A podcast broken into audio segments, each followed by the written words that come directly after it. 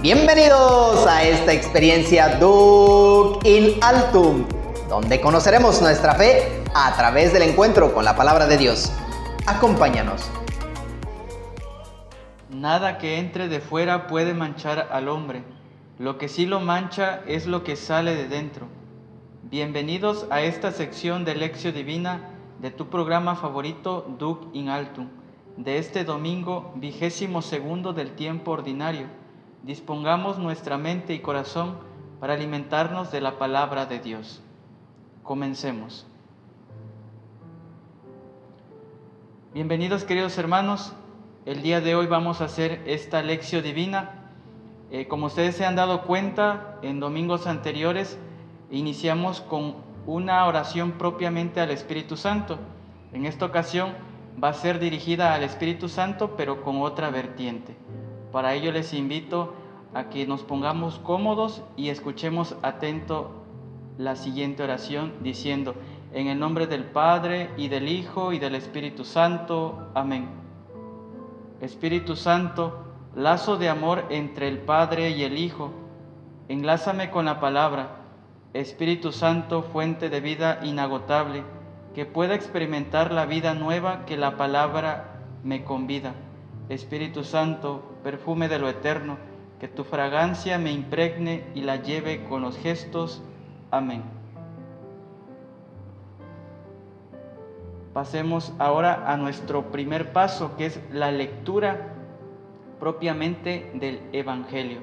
Con mucha atención y respeto, escuchemos la lectura del Evangelio para responder a la pregunta que dice el texto. Del Santo Evangelio según San Marcos. Gloria a ti, Señor. En aquel tiempo se acercaron a Jesús los fariseos y algunos escribas venidos de Jerusalén, viendo que algunos de los discípulos de Jesús comían con las manos impuras, es decir, sin habérselas lavado, los fariseos y los escribas le preguntaron, ¿por qué tus discípulos comen con manos impuras y no siguen la tradición de nuestros mayores? Los fariseos y los judíos en general no comen sin lavarse antes las manos hasta el codo, siguiendo la tradición de sus mayores. Al volver del mercado no comen sin hacer primero las abluciones y observan muchas otras por tradición, como purificar los vasos, las jarras y las ollas. Jesús les contestó, que bien profetizó Isaías sobre ustedes, hipócritas, cuando escribió, este pueblo me honra con los labios, pero su corazón está lejos de mí. Es inútil el culto que me rinden, porque enseñan doctrinas que no son sino preceptos humanos. Ustedes dejan a un lado el mandamiento de Dios para aferrarse a las tradiciones de los hombres. Después Jesús llamó a la gente y les dijo, Escúchenme todos y entiéndanme, nada que entre de fuera puede manchar al hombre.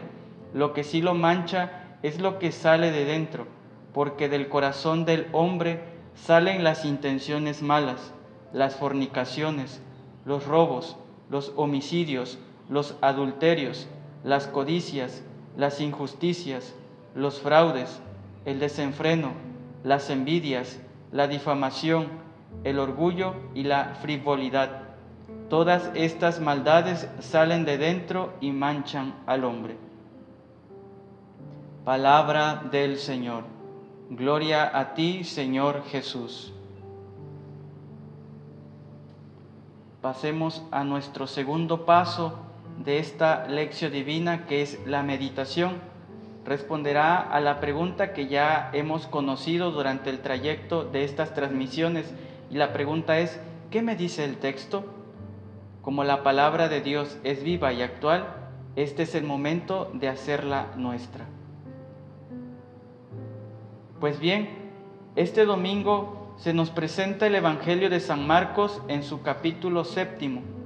El relato leído transcurre durante la actividad pública de Jesús en Galilea. La primer parte referida a la discusión acerca de las tradiciones en donde los protagonistas vuelven a ser los fariseos y letrados. El tema es la oposición entre mandamientos de Dios y tradiciones humanas. La cuestión es muy importante para definir la verdadera religión, como se ha puesto de manifiesto en la carta de Santiago. El pasaje se refiere a la pregunta que los fariseos, cumplidores estrictos de las tradiciones de los padres, plantean a Jesús porque algunos seguidores suyos no se lavan las manos antes de comer. Y una segunda parte es en la que Jesús como maestro responde enseñando sobre lo puro y lo impuro. Dice el texto que los fariseos y letrados venían de Jerusalén. En aquel momento esta era la ciudad judía por excelencia y cabeza de la provincia de Judea. Los fariseos y letrados eran judíos, ambos caracterizados por ser muy estrictos en observar la ley de Moisés y en hacerla cumplir al pueblo. Eran conocidos como los doctores de la ley, pero su interpretación era muy literal, sin llegar al verdadero significado. Es por eso que varias veces en el Evangelio encontramos que Jesús expone las incoherencias de ellos entre la práctica de la ley y su contenido. Por eso cuando hablamos de pureza o puro, se hace referencia a lo contrario de sucio o manchado. Para quitar la suciedad del cuerpo es necesario lavarlo. En la tradición del Antiguo Testamento se atribuía una gran importancia a todos los rituales, por ejemplo, a lavarse las manos antes de comer, de lo que habla el texto antes citado. Numerosas y detalladas prescripciones se referían a lavarse el cuerpo en relación con la impureza. Estas eran impuestas en nombre de Dios y la observancia de ellas adquiría indirectamente un significado religioso. Es por eso que los judíos se le acercan a Jesús y le presentan en un tono de queja el obrar de sus discípulos, exponiéndolos como transgresores de la tradición. Por lo tanto, Jesús señala que se está mezclando y confundiendo los preceptos meramente humanos con los mandamientos de Dios. Los preceptos del hombre no son malos en sí mismos, pero en este momento de la historia del pueblo de Israel se agregaban a la vida cotidiana prácticas y ritos extraños a los mandamientos o al verdadero espíritu de la palabra de Dios que con tanto énfasis buscaban observar y cumplir. El ser humano debe siempre orientarse a los mandamientos de Dios, de esto se trata la vida cristiana. Los mandamientos deben ser el verdadero camino del cristiano, no límites como algunos preceptos humanos, sino más bien ordenadores de la vida para lograr la felicidad, no solo en el cielo, sino también aquí mismo en la tierra.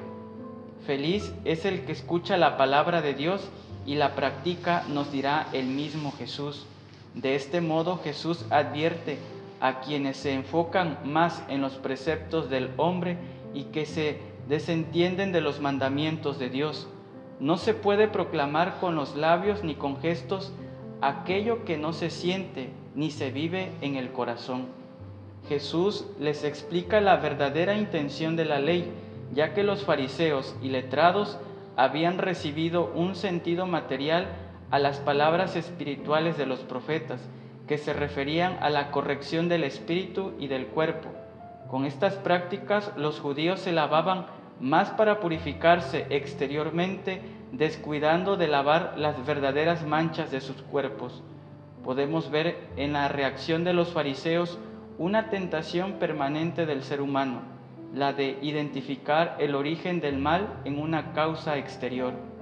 Jesús les enseña una larga lista de actos humanos que verdaderamente hacen impuro al hombre, mostrándoles que tal preocupación por los alimentos ingeridos sin previo lavado de manos es inútil.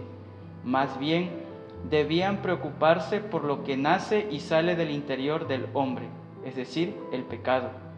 Dios ve en el corazón, en lo íntimo de cada uno, la fuente de la pureza, que lo hace noble y bueno pero así también ve la impureza moral que lo hiere y corrompe. Dios conoce el corazón del hombre, Esto, más que una enseñanza, es un acto de conciencia, saber que conoce nuestro interior, nos hace querer ser agradables a sus ojos. En la vida interior, lo que se tiene dentro y que se vive en el corazón es lo que determina nuestra vida exterior.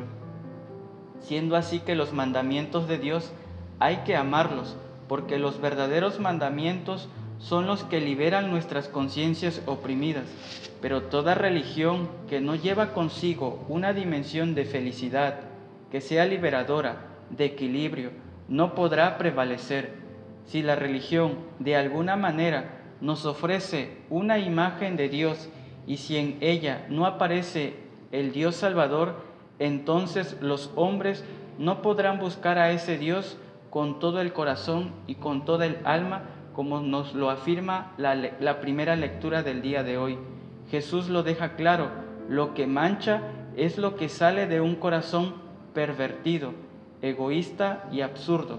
La verdadera religión nace de un corazón abierto y misericordioso con todos los hermanos. Hagamos pues unas preguntas para profundizar más en esta palabra de salvación. ¿De qué forma me interpela la cita del profeta Isaías? En algún momento se genera en mi vida la incoherencia entre la fe que proclamo con los labios y la que vivo o practico. Corrijo las pequeñas faltas de los demás, pero me permito caer en faltas mucho más graves. Entiendo que un cristiano que vive con coherencia su fe se convierte en un fuerte motor evangelizador? ¿Determino el testimonio entre palabras y obras? Y finalmente, entiendo que quien ama a Dios no se fija en lo que está por debajo, porque solo Dios eterno e inmenso lo colma todo.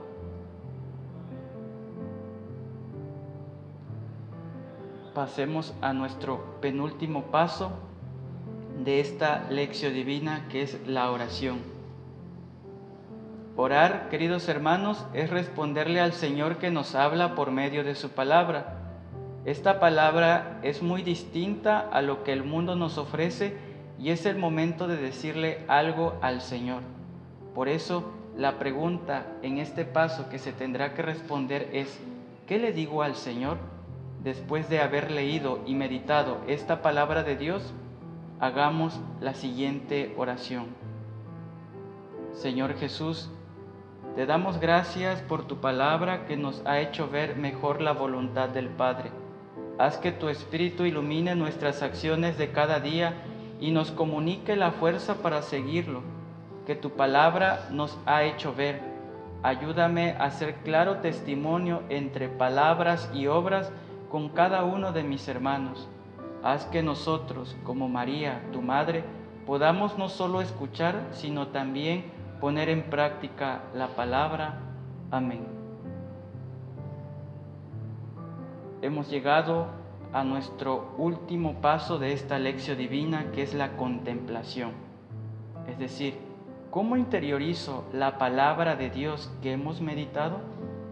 Para este momento podemos repetir varias veces el versículo del Salmo del día de hoy. ¿Quién será grato a tus ojos, Señor? Es por eso que el verdadero seguimiento de Cristo no solo consiste precisamente en lavarse las manos, sino mantener puro el corazón. Concluimos nuestra lección divina diciendo, Gloria al Padre y al Hijo y al Espíritu Santo como era en el principio, ahora y siempre, por los siglos de los siglos. Amén. Queridos hermanos, gracias por acompañarnos en esta lección divina. Los esperamos en el próximo episodio para seguir meditando la palabra de Dios. Que Dios los bendiga y hasta la próxima. Y recuerda, Laudetur Jesus Christus, alabado sea Jesucristo.